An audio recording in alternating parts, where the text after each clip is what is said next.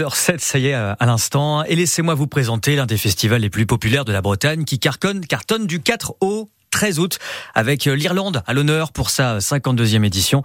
Je vous parle du Festival interceltique de Lorient.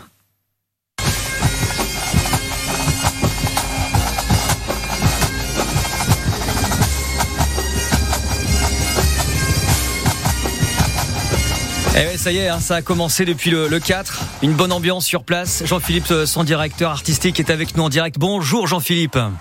Bonjour. Alors, comment ça se passe? Comment ça va depuis vendredi 4 euh, août?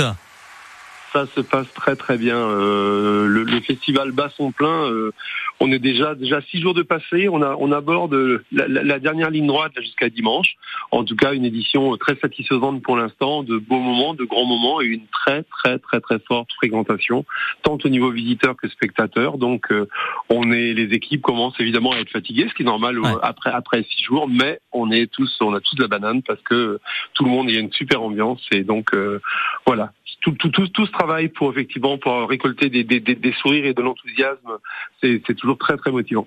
Et c'est vrai que vous parlez de la fréquentation, on se rend pas forcément compte, et pourtant c'est vrai de plus en plus, on le voit, des gens viennent de très très très loin.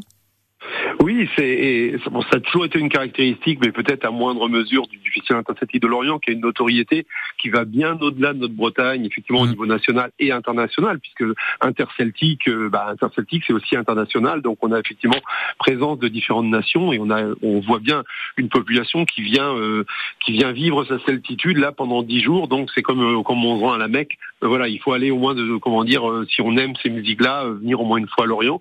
Mais de ces dernières années, on l'avait vu en 2022 vraiment une fréquentation qui va vraiment en augmentant, euh, sans doute aussi un, besoin euh, que peuvent avoir les gens de, de, sortir, de vivre des, moments un peu différents. Et en tout cas, euh, voilà, on accueille de plus en plus de monde et bon, ça, ça, ça pour notre plus grande satisfaction. Mais voilà, il y a en tout cas toujours une superbe ambiance. Une île sauvage et vibrante, réputée pour ses légendes et la chaleur de ses habitants. C'est donc l'Irlande qui a été choisie hein, cette année pour cette 52e édition. L'Irlande, c'est vrai qu'il y a une ressemblance quand même avec la Bretagne. Hein il y a de fortes ressemblances. Et puis quand on parle, euh, quand on parle celtique, celtitude et autres, ben l'Irlande coche beaucoup de cases dans, dans l'imaginaire irlandais. Euh, voilà, toutes les images qu'on peut avoir d'Irlande collent assez vite avec le, tout ce contexte de, des mondes du monde celtique. En tout cas, euh, voilà, on a eu, on a, on a eu des différents rendez-vous et on a toujours encore de nombreux rendez-vous là chaque jour du, du, festival sur l'Irlande. La plupart ont fait le, le, le plein, voire sont, sont, sont, complets déjà depuis plusieurs semaines. Mais en tout cas, ce sont toujours des années porteuses. Voilà, des, gens aiment ce, aiment ce thème. Alors, euh, à l'heure à laquelle euh, on vous appelle sur France Bermorique à, 16h10, rassurez-nous, c'est pas fini là le festival. Hein ah non, non, il reste encore quatre jours et pas pas n'importe lesquels. On a encore quatre euh, quatre jours et quatre nuits euh, de, de festival. On attend beaucoup beaucoup de monde pour ce dernier week-end avec encore de, de, de beaux et grands rendez-vous. Donc non, non, c'est comme pour certains qu'on dirait parce que le festival est long, c'est certains commenceraient le, festival simplement maintenant, mais non, non, c'est il, il reste encore un gros gros une grosse grosse part du festival. Alors une question personnelle euh, quand même, Jean-Philippe, pour vous, le festival interceltique de l'Orient, c'est quoi finalement une, une, Bretagne qui danse, qui chante pendant plusieurs jours? C'est quoi votre votre festival interceltique à vous? Mon festival interceltique, ben c'est dans le terme, c'est cette interceltique, c'est cette rencontre entre entre toutes les nations celtes et, les nations des diasporas celtes. Je trouve que c'est toujours un moment assez fantastique quand on voit arriver. Euh, il y a déjà maintenant presque une semaine, les premiers sont arrivés jeudi dernier, quand on voit arriver les gens qui viennent d'Australie, de Nouvelle-Zélande, d'Amérique du Sud, et puis ensuite euh, d'Asturie, d'Irlande, d'Écosse, et que tout le monde converge vers l'Orient et pour passer une dizaine de jours ensemble, faire des spectacles ensemble, vivre ensemble, communiquer échanger, euh, voilà, euh, faire, des projets ensemble. Pour moi, pour moi, c'est c'est tout ça et toujours dans une, une, communion et un esprit qui est qui, qui, est quand même toujours très très sympathique et très festif.